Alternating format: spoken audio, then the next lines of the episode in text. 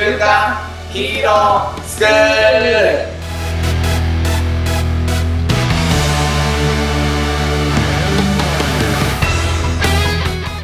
アニメ好き、働かない ID 大学生のマサオンと、漫画好き、生き生きした大人たちのセミナー講師、ヤマトンです。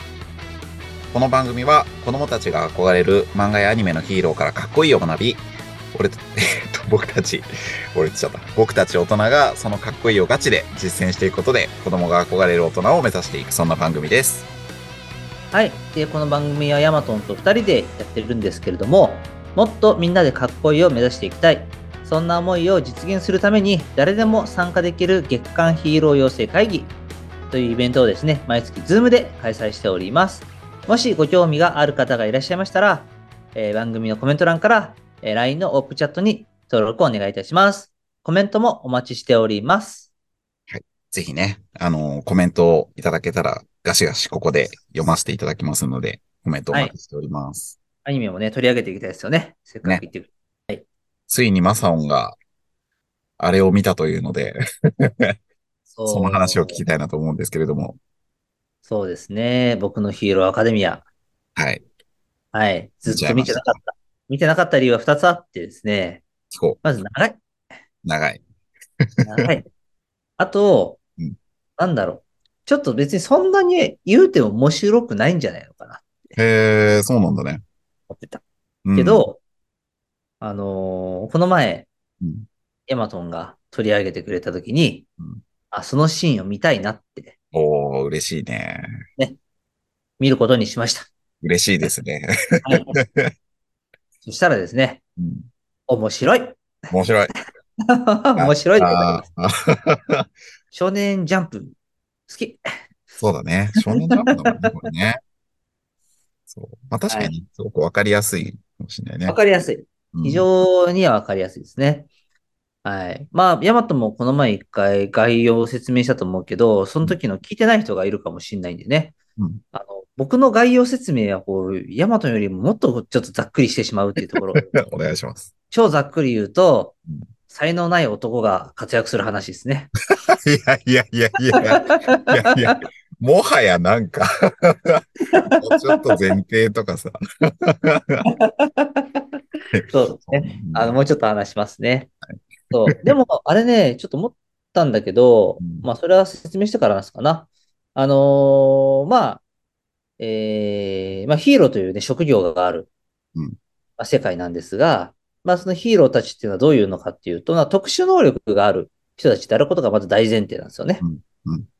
で、その人たちが、えっと、まあ、悪を、えー倒すっていう職業があって、そういう特殊能力がある人たちが、えっと、そういう職業に就くとこうヒーローとこう呼ばれるんですけど、まあ、基本的にはその世界は、誰かしら、みんな何かしらの、あの、特殊能力、火を吐くだとかうん、なんか電気を出すだとかうん、あの、なんか、ネバネバした、ネバネバしたね、いるね。うんネバネバした舞台出すとか、なんかうん、カエルの能力だったら何でも使えるみたいな、こうねう、んそのスキルがあったりだとか、まあ、な、なんでもいいんですね。な、何かしらこう能力を持って生まれることが多い世界であって、その能力を悪用する人たちがいるんですよね。そうですね。で、それがこうヴィランって呼ばれるんですけど、その悪用する人たちを成敗するために設けられた職業がヒーローで、うんまあ、どっちも特殊能力の持ち主。使い方だよね。やり方。うんそう。だから基本的にはそういう能力を持っている人たちがいて、っていうのが基本的にみんな持っていて、で、悪いことに使うのがヴィランって呼んで、それを防ぐのが、こう、ヒーローと言われてるんですけどうんうん、ごく稀に、あの、旧型人類みたいな感じかもしれないですけど、あの、能力をこう持たないで生まれてきちゃう子供がいまして、それが主人公。そうですね。そう、それが主人公ですと。で、片や親友は、もう超花形スキルみたいなうん感じで、あの、派手でね、かっこいい、こう、スキルを持って生まれてきていて、えー、まあ、基本的にはこの主人公のデクっていう男の子が、えーヒーローになって、才能がない中、あの、ヒーローにになっていくっていうお話なんですけれども、その間のこう、ヒューマンドラマとしてうん、えーこの、なんていうのかな。主人公のライバルみたいな存在の人との、まあ、子供との、えーの掛け合いみたいなのがまた一ついい味を出していくようなアニメになってますと。まあ、ナルトとサスケみたいなね、っていうね。そういうこう関係性うん。の人がいるって感じですよね。これで、なんですけど、はい。爆豪、爆豪うん。なんですけど、実はこの才能ない子供が、まあ、途中ちょっとね、才能をこう得ることに、能力を得ることにこうなる。うんですよね。で、なんかこの能力っていうのは4歳までに発動するとされてるんですよね。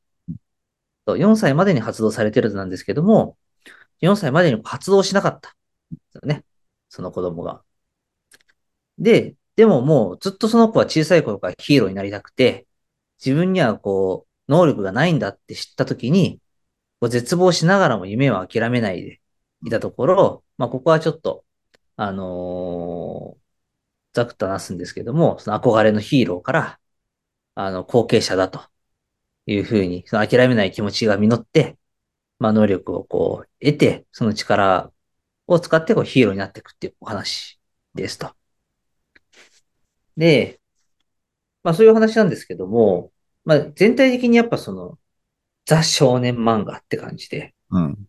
まあ熱いんですよね。うんまあ、特にこの男の子が、もう能力がない中、まあ才能がない中で、えー人一倍努力してうん、えっと、どんどん、どんどんこう成長していくっていうこの姿が、うん。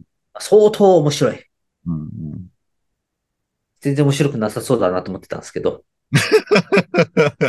面白いアニメでございましたと。はい。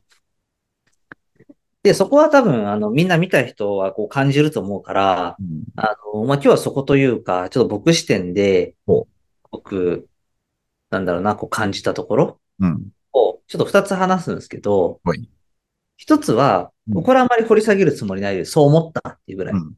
な感じですね。うんまあ、能力持った人たちがほとんど生まれて、そうじゃない子がたまに生まれてくるんですけど、うんこれ別にこれ現代社会の、うん。なんていうのかな、現実というものを補聴して過ぎないかなって思ってます。おー、なるほどね。。そううん。才能あるもの、ないもの、うん。あの、人に認められ、なんだ、人に目につきやすい才能を持っているもの、なるほどな。そうでないもの、一見必要ないと思われている才能を持っている人、うん。うん。うん。うん。実はそうではなかった人、みたいなものを、うん。能力っていうもので、補聴しただけ、補聴してるっていうだけかなって、僕はちょっと思いましたと。ねそうん。だからやっぱいろんな能力があって、それは誰かの役に立つし、うん。能力がこう、な、なか、なくても、うん。そこまでの努力が、その、ひょんなことから、その、あ実は誰も手に入れることができなかった能力を手に入れるチャンスがある。うん。っていう、なんかそういう現実世界のみんなのこのもどかしさみたいな、うん。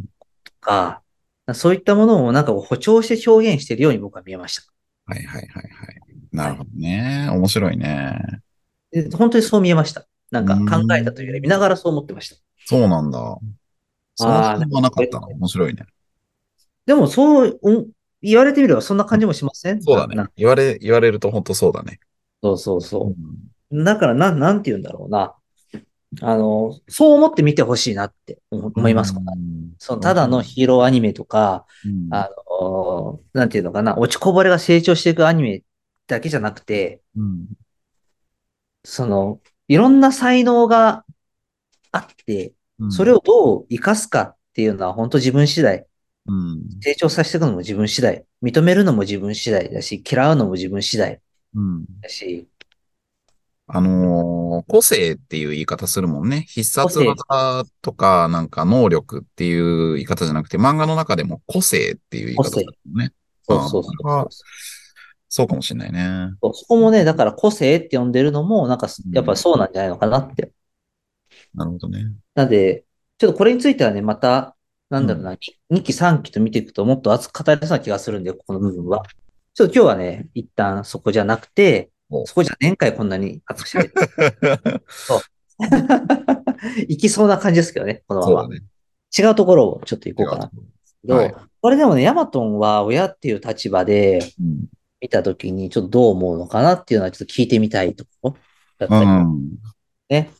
あのー、実はその、デクっていう男の子が、うんまあ、あ、大憧れのヒーローがいるわけですよね。うんで、絶対このヒーローになるんだって、もう、心震わせて、うん。で、どんどんどんどん周りの友達は4歳になってうん、能力を開花していく中で、うん。自分はどんな能力を開花させてヒーローになっていくのかって、うん。すっげえワクワクしてるわけですよ。うん。もう夢に向かって。そうだよね。で、そんな中ですよ。あなたには能力がありませんってうん。言われたときにうん、まあどんだけショックなんだろうなって思うんですよね。こう医者に言われたときに。うん。言われちゃったんですよね、医者にね。ねあ。なませんって。うん。で、もうヒーローにもなれませんってうん。言われて、こう、泣きながら、ね、あの、お母さんを見るわけですよね。で、そのお母さんに言われた一言が、ごめんねだったんですよね。うん。そのデクが言われた言葉が。うん。で、ごめんねって言われちゃって。うん。で、なんかそこがね、何度も描かれるんですよ。うん。作中。そうだね。うんで、大事なシーンなんですよ、ここ。うん。で、ごめんねっていう言葉の意味は何だったのかっていうのは、なんだろうな、想像すればわかるんですけど、やっぱデクには受け入れられなかったわけですね、それを。うん。だからこそ、そのごめんねっていう言葉の意味っていうのにこう向き合うことなく、うん。それでもこうヒーローになることを諦めないで、うん。えーっと、こうヒーローになるためのね、こう努力というのをこうずっとやってたわけですよね。うん。エクちゃんは。で、例えば何かっていうと、あのーヒーローノートを書くとか、出会ったヒーローの名前とか特徴とか戦い方とかうん、書いて十何冊とかになるわけですよね。もう高校生になるときには。なんかもうヒーローマニアみたいなね、感じヒーローマニア。うん。で、それでも、で、いよいよ、こう、なんだろう、高校入ろうって思ったときに、そのヒーローのね、専門の学校に入るんですけど、英雄英雄高校ね。英語高校入るんですけど、あの、うん、やっぱ誰からお前は無理だと言われ、なんでお前なんか来るんだ、お前なんか行くんだって、ね、言われてる中、と、とある事件に巻き込まれるんですよね。うんその、デクちゃん、デ主人公デクちゃんが。うん。で、何の能力もないのに、なんか戦い挑みに行っちゃうんですよね。そうね。このライバルの爆豪がね。ライバルがそう捕まっちゃってね捕まっ、てるところをねそううん。で、周りには、たくさんのヒーローがいた。うん。そうだね。たくさんのヒーローがいたにもかかわらず、誰も動かなかった。うん。うん。うん。動けなかったじゃなくて、動かなかった。叶わないから。うん。うんけど、まだヒーローにもなってない、何の個性もない、デクだけが飛び出してったんです。泣きながらね。泣きながら、怯えながら飛び出してったんだよね。怯えながら飛び出してったんです。うん。で、勝てるわけもなく。うん。だけど、その姿に感化されたうんヒーローが一人だけいたんですよねうん。それが、デクが憧れてたヒーローだったんですよね。で、デクのその姿を見て、えっと、なんかその、君には教えられたよって言って、その、デクが憧れてたヒーローが結局最後、その、ライバルをこう救うんですけど、うん。で、そこでその場は一旦終わるんですよね。うん。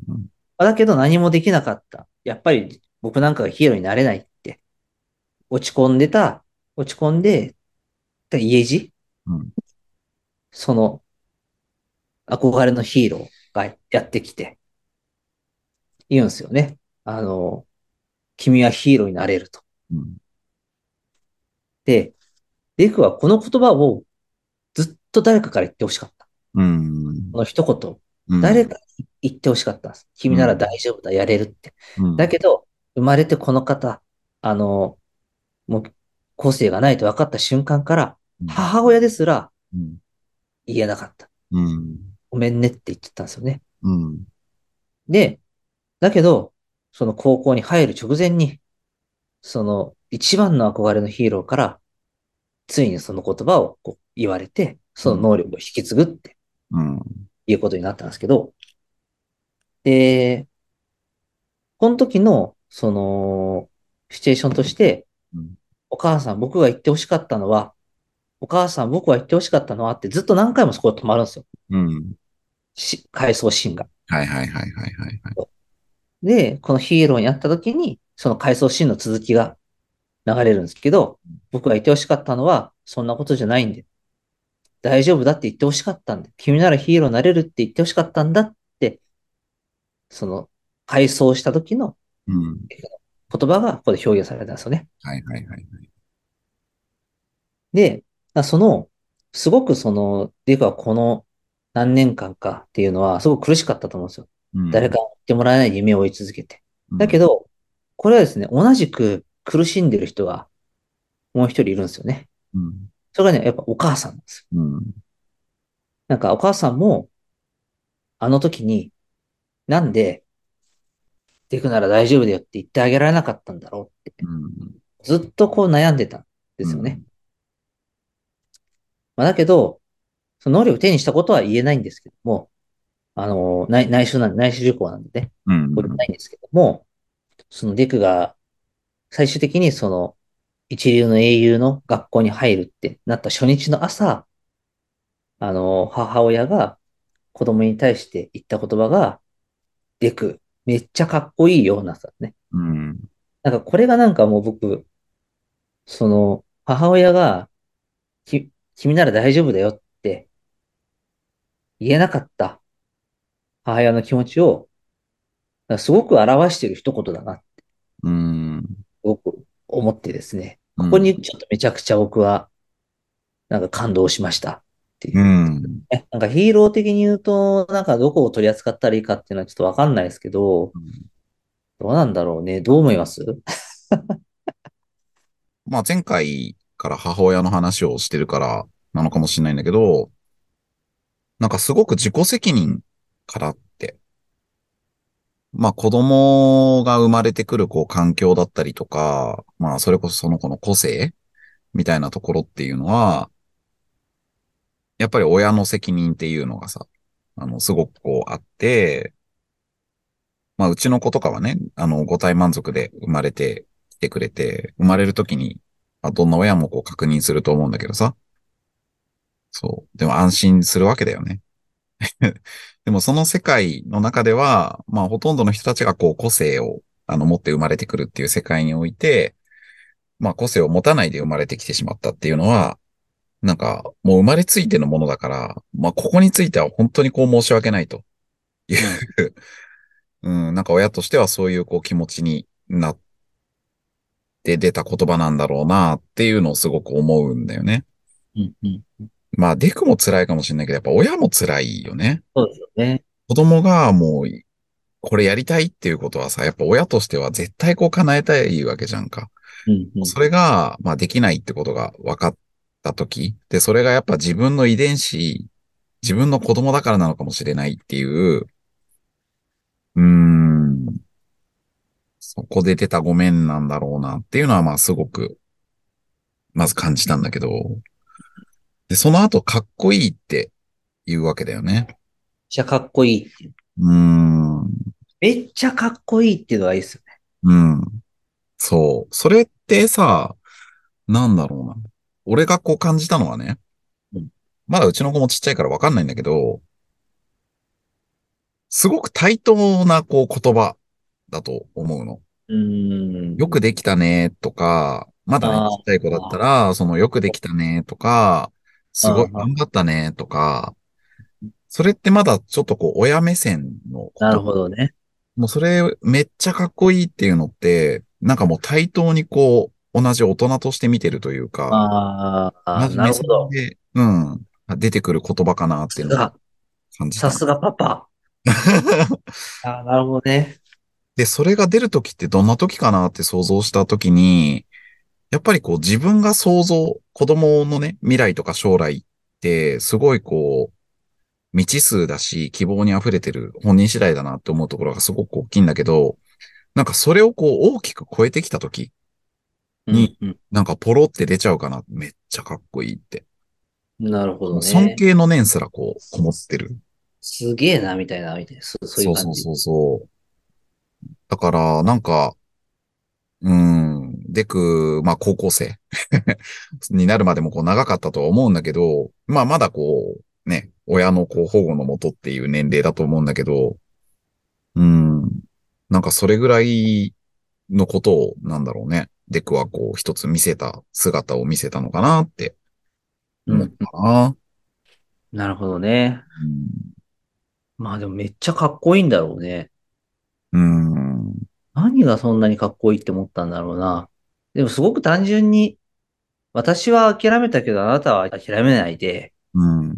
こんなところまでたどり着いたことへの尊敬みたいな感じですよね。そうだね。本当そうだと思うよね。親の想像すらも超えてくるというか、あの、DNA すらそれ超えてくるっていう。うん。ただ想像を超えるだね。こ今回の。なるほど想像を超える。でも想像を超えるということは、うん。なんだろうな。まあでもかっこいい大人になるとはちょっと違うかも。しれない。もうかっこいいんじゃない？その想像を超えてきたらやっぱ文句なしにかっこいいと思うよ。めっちゃかっこいいねになるよ。想像を多分超えたら。うん。想像を超えるだね。うん。その話になるとは全く思ってなかったけどね。うん。まあね、まあこの、この週刊ヒーロースクールの醍醐味はまた関係ないところにね、き帰結する。うん。想像を超えるか。なるほどな。なんか、その、僕今こう仕事をしててすごく悩むことがあるんですけど、うん。その、なんだろう。すごくちょっと生々しい話になるんですけど、お客さんからいただいている報酬がありますと。うんで、この報酬の範囲内で仕事をするっていうのが多分普通のうん人のこう考え方だと。うんですよね。うんだけど、なんか、この報酬の中で仕事しちゃうってなると、うん思考的にこれ、ここまでが報酬範囲なのか、ここまでが報酬範囲外なのかみたいなうん。ことを考えてしまってうん、疲れちゃうんです。うん。うん。うん。で、結構やりすぎちゃうんですけど、うん。ただ、その、やりすぎちゃうことによって、うん。一般的に見たらやっぱりそれ以上のことやってくれてるってうん。思ってもらえることが多い。うん。うん。そうすると、いただく報酬が増えたり。うん。うん。で、なんかこれを目当てにやっちゃいけないと思うんですけど、うん。やっぱ、この、想像を超えてくっていうことは、うん。やっぱなんかその、無理やりじゃなくて、し自然と超えちゃう何かっていうのを見つけるのって大事かなって。うん。なるほどね。でヤマトンこうなんだろうな。あまりそのデザイン系っても仕事しないって言うんですけど、好きな人のためだったらやれるっていうじゃないですか。うんだそれって多分ヤマトの性格上いくらでもできちゃうと思うんですよね、それって。うんだかうん。らそこって、なんか想像を超える超えないというか、自分の能力をうん最大限に発揮したろうみたいな。うん。だからその結果超えてしまっただけみたいな。なんかそういう感じなんじゃないのかなって。超えてああ持って超えるわけじゃないでしょ、だって。そうだね。うん。でもなんて言うんだろうな。まあ、デザインに関して言うと、なんだろう、それこそ自分のこう個性みたいな、かっこいい言い方をするとね、かっこいい言い方をすると、好きな人のだけしかやらないっていうのは、なんだろうな。自分の個性が最大限発揮できるやり方がそれだって思ってるからっていうところが一個あって、うん。っていうのは一個あるね。だからさっきのマサオの報酬の話で言うと、と、まあ一緒だと思うよ。だから報酬の中でまあ大体こういうことやったらいいだろうっていうのはいろんな仕事でさ、いろいろこうあるわけじゃない？うん。それが、でもやっぱ自分の中で言うと、なんだろうな。まあ見えてるわけだよね。もうずっと長くやってきてさ、こういうデザインをしたら、まあ、えっと、これぐらいの中で落ち着くだろうなっていう。そう。だからそれで飯を食うってことは別にできる。でもそれで作ったデザインってかっこよくなくないって。そう。俺、俺自体がかっこいいって思わないから。そうそもそもなんでデザインの仕事してし、してきたのかっていうと、終わりがない、そこへの悪なきチャレンジができるって思ったのに、自分で終わり作ってんだったらなんか、本末転倒だなって思って。そう。だったら自分の、そう、想像を超えられるようなデザインだけやろうってなった結果、好きな人にしかやらないっていう。